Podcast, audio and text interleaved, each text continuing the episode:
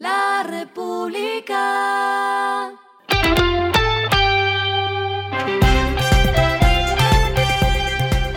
Al final de la jornada, esto es lo que debes saber sobre el comportamiento de los negocios, las finanzas y la economía. Las movidas de hoy fueron.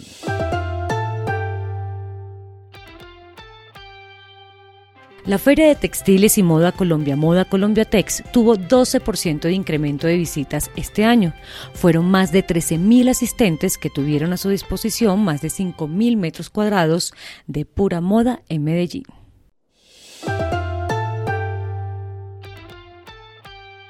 En el marco de la novena edición del programa de proveedor ejemplar del Grupo Nutresa, la multilatina galardonó a Providencia en la categoría de materias primas industriales para el año 2022 y mejor desempeño integral obtenido entre 16.000 proveedores del grupo.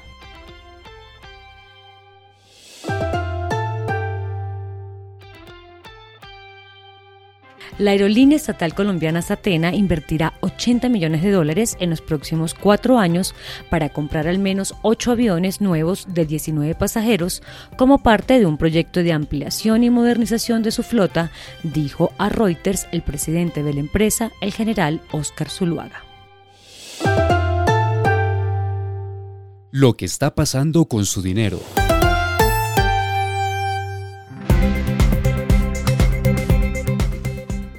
Hace menos de 15 días, Bancolombia anunció su plan de recompra de títulos con vencimiento a 2025, que saltó de 370 millones de dólares a 467,9 millones de dólares en ofertas válidas y no retiradas. Se espera que la fecha de liquidación de la operación sea el primero de agosto.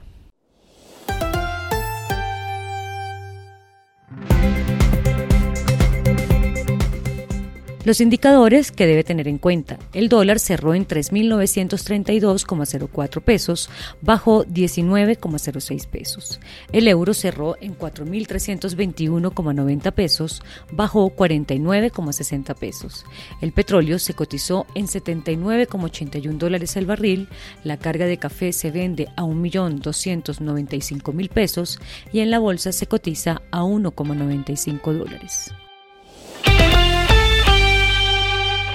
Lo clave en el día.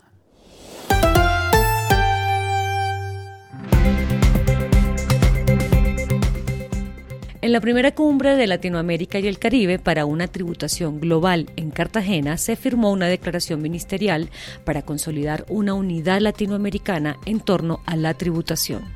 Los representantes de los 16 países asistentes acordaron crear una plataforma regional que funcione como un espacio para la integración de los ministros de Finanzas, Economía y Hacienda.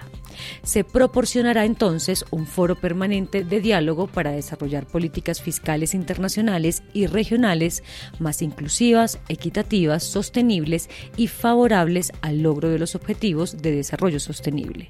La plataforma también contará con la participación de representantes de la sociedad civil, la academia y el sector privado. Colombia asumió la presidencia pro tempore de esta plataforma regional por 12 meses.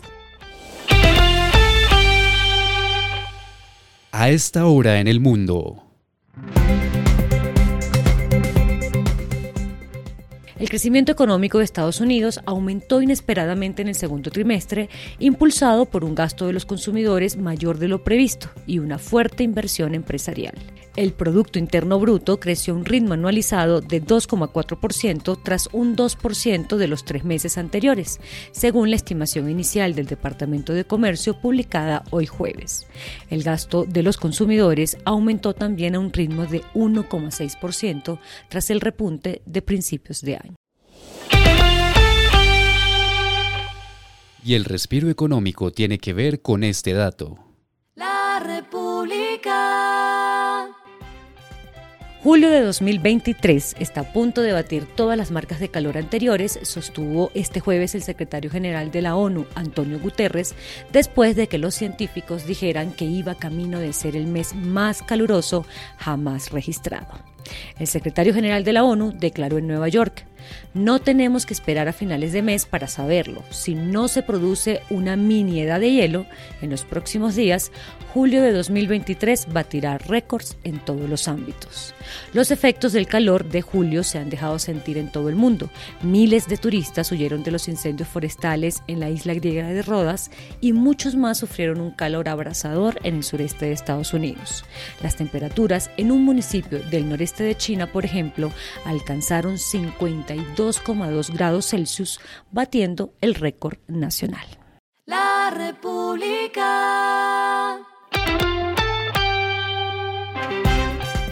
Y finalizamos con el editorial de mañana. La última subida de tasas se ve al final del túnel. La Reserva Federal llevó sus tasas de interés a 5,50% y el Banco Central Europeo hizo lo propio a 4,25%. Eso es lo adecuado y lo que manda la cartilla en países con economías formales. Esto fue Regresando a casa con Vanessa Pérez.